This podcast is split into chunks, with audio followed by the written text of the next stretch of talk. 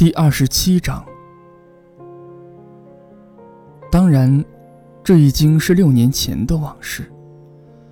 我以前没讲过这个故事，朋友们看到我还活着都很高兴。我显得很悲伤，但我告诉他们，这是累出来的。现在我的悲伤有点平息了，也就是说，还没有彻底平息。我知道他返回了他的星球，因为天亮时我并没有找到他的尸体。其实，他的身体不是很重。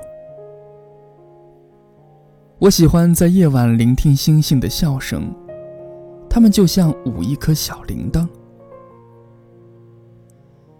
有件事非同小可。当我给小王子画嘴套时，我忘了把皮带加上去，它不能被套在绵羊的嘴巴上。所以我在想，他的星球会发生什么情况呢？也许，绵羊已经把那朵花吃掉。有时候我告诉自己，绝对不会。小王子每天晚上都把花放在玻璃罩里面。他会好好看管他的绵羊，于是我就会很高兴，所有的星星也都温馨的笑着。有时候我告诉自己，人难免会分心，一次就够了。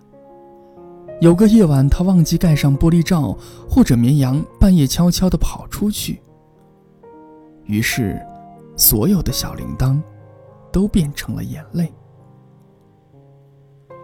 这真是个伟大的谜题，因为在某个我们不知道的地方，有只我们从来没遇到过的绵羊，它有没有把一朵玫瑰花吃掉，会影响到同样热爱小王子的你和我对整个宇宙的看法。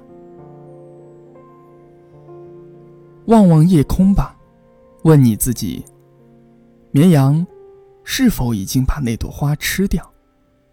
你会发现，一切都将变得不同。没有大人会明白，这是多么的重要。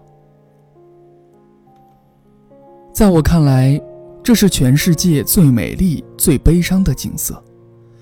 它和前一夜的景色相同，但我再次把它画出来，是为了给你留下深刻的印象。这就是小王子在地球上出现又消失的地方，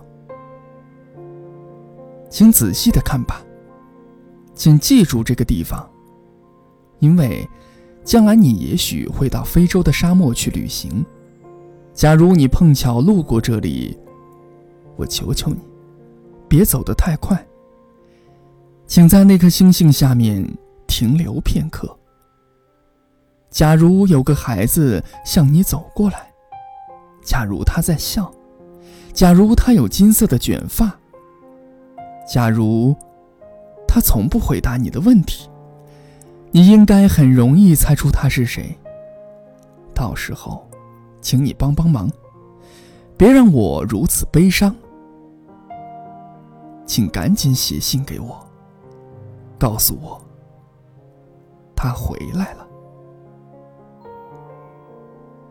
中。